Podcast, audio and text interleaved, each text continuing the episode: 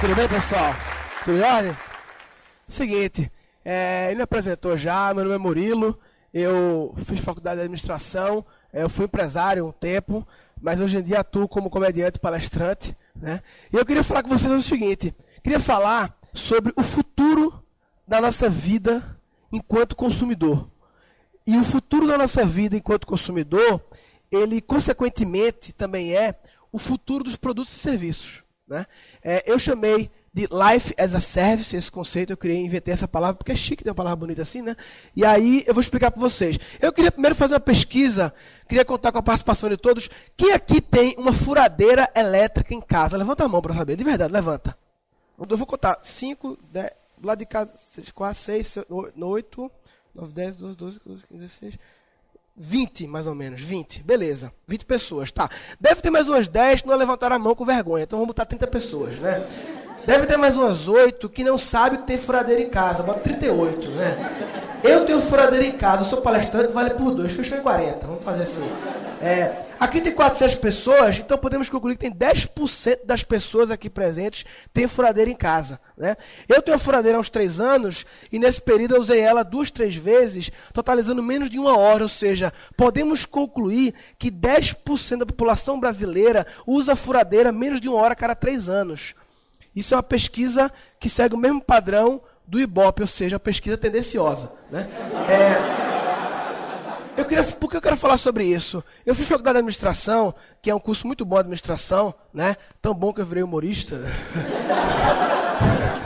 Pessoal fala que é um curso de indecisa administração, né? E o pior que é, o que, acontece? A administração é um curso que ele tem muito aluno, mas a maioria deles não tem paixão pelo assunto. E é um curso que ensina muita coisa, mas a maioria das coisas sem muita imersão no assunto. E eu fiz faculdade de administração sem paixão pelo assunto e muito menos imersão no assunto. Então eu não aprendi muita coisa, mas eu aprendi uma coisa. Eu aprendi o seguinte, eu aprendi, sempre que a gente vai vender uma coisa, numa negociação ou numa publicidade, a gente nunca vê vende o produto. A gente tem que vender os benefícios que o produto proporciona. Porque isso é o que importa para o cliente. A gente vê propaganda aí de sabão em pó, sempre faz. O sabão em pó Mega Ultra Plus Blaster, isso é o produto. Mas depois vem que elimina as manchas com mais rapidez e velocidade, enfim, isso é o benefício. Isso é o que importa para o cliente. Então o que eu quero dizer é que será que a gente precisa ter o produto se a gente tiver acesso ao benefício? Você precisa do quê? Do furo ou da furadeira?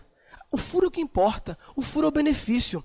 Então, e se fosse possível ter acesso ao benefício do produto sem necessariamente ter o produto? Não seria suficiente? Então, é, está acontecendo uma migração de um modelo de propriedade, ou seja, de ter propriedade sobre as coisas, para um modelo de ter acesso às coisas. Porque ter acesso ao benefício é o que importa. Né? E essa migração de um modelo de propriedade para um modelo de acesso, ela está ocorrendo em ritmos diferentes. Né? E aí eu quis colocar aqui é, um, um, quatro quadrantes né, é, que eu analiso em função da utilização, aqui baixa utilização, alta utilização em relação ao custo. Né? É, aqui é, é baixo custo, aqui baixo custo e aqui alto custo. Então, por exemplo, uma furadeira é um produto de baixo custo e baixa utilização. Ela custa 100 reais, não é muito caro, usa muito pouco. Né? Um outro exemplo, uma escova de dente, ela é de alta utilização e baixo custo. Usa, usa todo dia, deveria usar três vezes por dia, pelo menos, né? e o custo é baixo. Né? É, um vestido de noiva é um negócio caro, né, alto custo e baixo uso. Você usa de vez em quando. É lógico. Não, é porque tudo tem exceção. Se o cara trabalha com furadeira, aí vai ser alta utilização. Se o cara é podre, ele não escova o dente muito, né? Tem pessoas que vestido de noiva é alta utilização, né? Seria lá. Mas a média é cá. Entendeu? O que acontece? Alta utilização e alto custo. Geladeira eletrodoméstico em geral. A gente usa muito, beleza. Essas quatro categorias, eu queria colocar elas agora dentro de uma ordem que vai de propriedade para acesso, ou seja, o quanto cada categoria está mais próximo de um modelo de ter propriedade ou mais próximo de um modelo de apenas ter acesso ao benefício. Por exemplo, a categoria de baixo custo e alta utilização, ela está meio consolidada como propriedade. Coisas de higiene pessoal, utensílios de cozinha pequeno, de escritório, são muito baratos, a gente usa muito, então faz sentido ter propriedade sobre eles. Eu acho que está consolidado como propriedade essa categoria. No outro extremo, no outro extremo, alto custo e baixa utilização utilização, você pode ter roupas de gala, uma casa de praia, casa de campo, um jet ski, uma lancha, coisas de alto custo que a gente usa pouco. Claro, quem é rico tem a vontade, mas na média a gente já trabalha com essas coisas no modelo de acesso baseado em aluguel. A gente tem acesso quando precisa e paga por aquela experiência, né? Beleza. Agora aqui no meio que é a bronca. A categoria de baixo custo e baixa utilização, que eu falei da furadeira, nós podemos também livro, um DVD, que por mais que você pense, eu leio livro todo dia, eu vejo filme todo dia, mas não o mesmo filme. Você consome um livro pontualmente durante um período de tempo e depois ele é encostado. Então, numa média, ah, por década, aquele livro, aquele livro teve uma baixa utilização. Eu não sei porque eu coloquei dois exemplos aí de livro de ficção, né? Autobiografia de Sarney e Pastor de Cristo. Mas é, o brinquedo, o brinquedo também, a criança usa durante um período de tempo e depois encosta. Então são produtos que eles têm um custo baixo, uma baixa utilização, e eles já estão migrando aos poucos para o modelo de acesso. Então você pode, por exemplo, alugar uma, uma, uma, uma furadeira de profissional por 20 reais ao dia, uma furadeira que custa 500 por 20 reais ao dia. Então eu alugo a furadeira, faço meu furo e acabou. Para que tá armazenando aquilo, né? É, o Netflix, o Netflix é exatamente o exemplo clássico de um produto DVD que migrou de um modelo de propriedade para um modelo de acesso. Inclusive, houve a desmaterialização do produto, né? É tudo digital hoje em dia, né? Eu, eu uso o Kindle, o e-book da Amazon, e eu assino o Amazon Prime e tenho acesso a pegar emprestado qualquer livro de qualquer outro usuário do Kindle na Amazon Prime. Ou seja, eu tenho acesso ao livro que eu quiser, a hora que eu quiser, no meu Kindle, apenas com um clique eu pego de graça com assinatura anual apenas. Ou seja, é, é migrando para o modelo de acesso. Lá em São Paulo tem vários sites de brinquedos, né? Joaninha, Clube do Brinquedo, que você paga um valor mensal e, o seu filho tem acesso à quantidade de brinquedos de acordo com o plano e quando ele não quiser mais, ele manda para lá e recebe de volta. Porque para que acumular brinquedo que não usa mais? Troca, compartilha, outros usam, entendeu? Então, essa categoria, ela está migrando razoavelmente para o modelo de acesso. Essa categoria é o foco que eu queria trabalhar hoje. Alto custo e alta utilização. Então a geladeira como exemplo clássico, mas tem aparelhos eletrônicos caros, móveis, veículos e tal, né? Eu queria trabalhar essa categoria e eu queria pegar esses quatro produtos dessa categoria e colocá-los dentro daquela mesma lógica de propriedade migrando para acesso, né? Então, por exemplo, eu acredito que o celular é um produto que a gente está meio acostumado com o modelo de acesso já.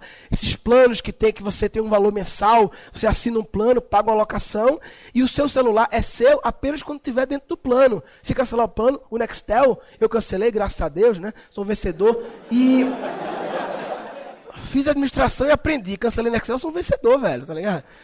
É, e quando eu cancelei o Nextel, eu devolvi o aparelho, porque eu não quero um monte de aparelho em casa na minha gaveta. Eu prefiro pagar o valor mensal e depois devolver quando eu não quiser mais. O celular passa a funcionar como acesso. Isso está mais ou menos já bastante difundido. Né?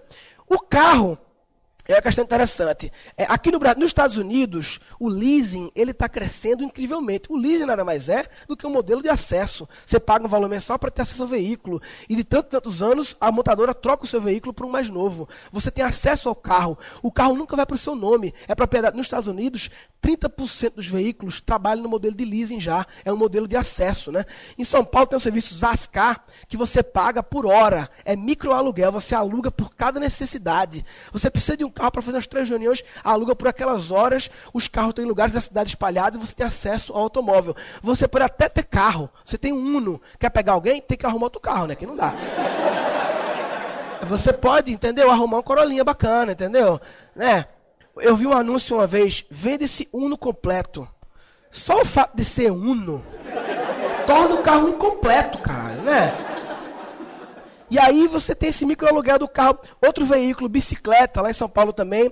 Eu estou dando um exemplo de São Paulo, que é onde eu estou morando atualmente, é o que, eu, o que eu vejo, né? Você tem vários pontos de bicicleta que você aluga a bicicleta por hora, devolve em outro ponto. Ou seja, para que ter bicicleta? Se eu posso ter acesso à bicicleta a hora que eu quiser, facilmente. Né? Então, outra categoria, geladeira. Queria falar sobre a geladeira. É, queria falar, antes de abrir um parêntese, e normalmente quando algum palestrante fala que vai abrir um parêntese, ele muitas vezes não volta ao assunto. Então eu falei o seguinte, eu vou deixar a geladeira no cantinho ali, para saber que eu vou falar dela, entendeu? Para não parecer que eu enrolei vocês. o que eu queria falar é o seguinte, outro produto da mesma categoria da geladeira, o purificador de água, a Brastemp não vende mais. Ela só trabalha no modelo de acesso. Ela você paga um valor mensal, inclui a instalação, inclui o purificador na sua casa, inclui a manutenção do filtro. Ou seja, você passa a ter acesso ao benefício, que é água purificada gelada. O consumidor não quer ter purificador, ele quer ter água purificada gelada. Ele quer o benefício. Se ele pode acessar o benefício sem ter propriedade, melhor ainda. Né? É um modelo já consolidado.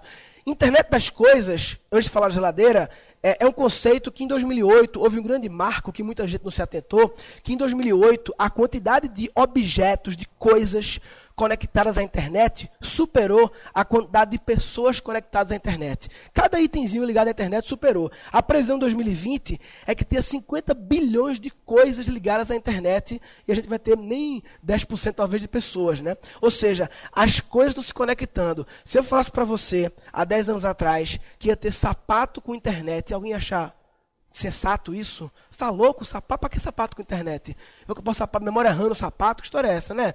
Agora, hoje em dia você compra em qualquer e-commerce, qualquer loja de esportes, o sensor da Nike por 80 reais, o Nike Plus, que é um sensor que você coloca no seu sapato, custa 80 reais apenas, e ele passa a registrar sua quilometragem, seus dados de corrida, velocidade, distância, manda para o manda seu smartphone, manda para o servidor na nuvem, onde é processado e você acessa relatórios. Ou seja, não é que o sapato vai virar um computador, ele vai ter acesso à internet, ele vai gerar dados que computam na nuvem e você tem acesso depois. Então, voltando para a história da geladeira, acho que todo mundo já ouviu falar, antigamente falava muito, né? Geladeira com internet. Falava muito isso. Futuro geladeira tem internet, geladeira com internet.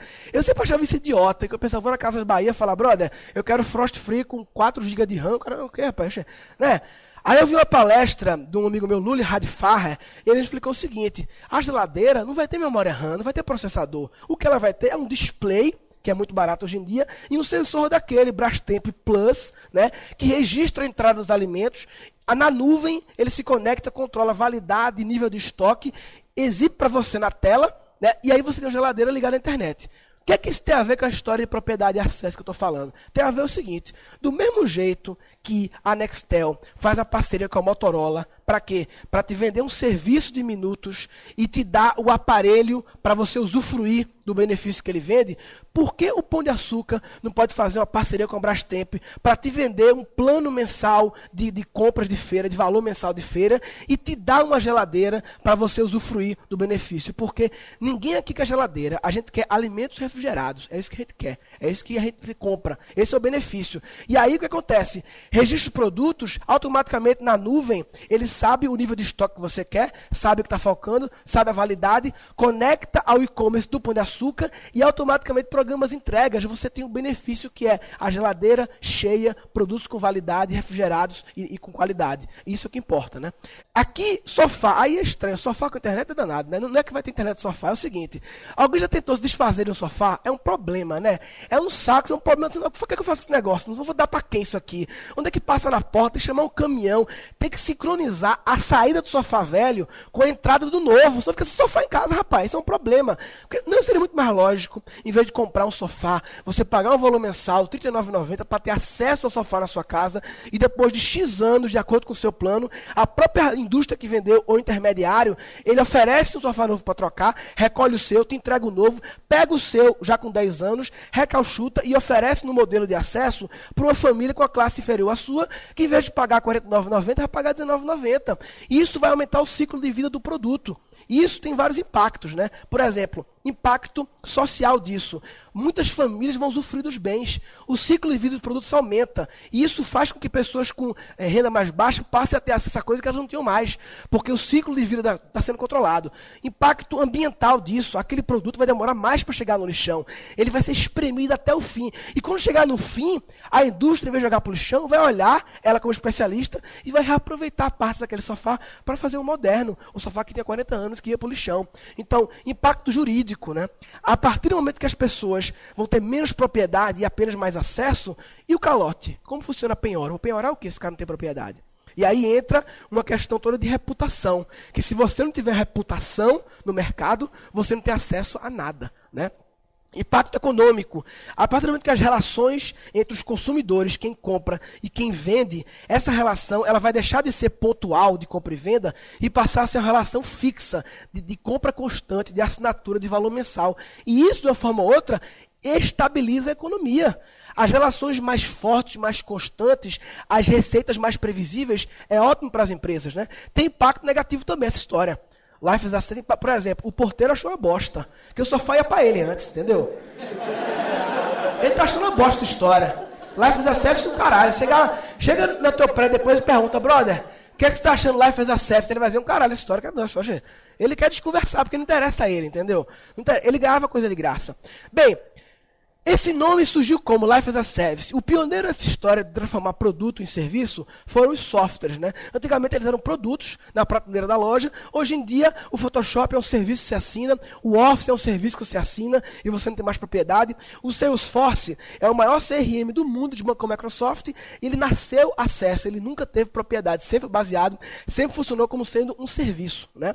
E esse tipo de software ficou conhecido como software as a service, ou seja, o software funcionando como se fosse um serviço e não um produto. Um serviço que você assina, tem acesso ao benefício, mas não tem propriedade. Por que para que ter propriedade? É uma mania que colocaram na nossa cabeça de ter que ter propriedade das coisas, né? Que isso vem uma, uma herança antiga nossa, do, até do pai de compre seu imóvel, tenha o seu imóvel, mas tem que começar a questionar isso. Será que a propriedade faz sentido ou, ou é uma coisa que colocaram na nossa cabeça? Será que não basta ter acesso às coisas, né? Então, resumidamente, o que eu queria dizer é sobre essa tendência né, de que as pessoas reduzam a propriedade de produtos e passem a ter acesso ao benefício dos produtos como se eles fossem um serviço. E essa tendência eu resolvi chamar de Life as a Service, ou seja, a nossa vida como consumidor, a nossa vida funcionando como um serviço que você assina aqui e ali tem acesso e sem necessariamente ter propriedade, ou então com a baixa propriedade apenas de algumas coisas essenciais. Né? É, a mensagem que eu queria deixar é, para reflexão e tudo mais é que cada um pense Será que o seu produto, o produto que você comercializa, ou o produto que a sua indústria fabrica, né? será que, que, que, o seu varejo comercializa, será que esse produto não poderia ser comercializado num outro modelo de negócio? Não necessariamente tem que acabar com o modelo de venda, mas ter essa outra opção alternativa né, de você oferecer o seu produto no modelo de acesso, no modelo de assinatura, como se ele fosse um serviço. Então, esse questionamento que eu queria deixar. Se isso aqui fosse consultoria, eu daria a resposta a essa pergunta. Mas como isso aqui é uma palestra, eu deixo só a pergunta e vocês se viram. Tá bom? Muito obrigado.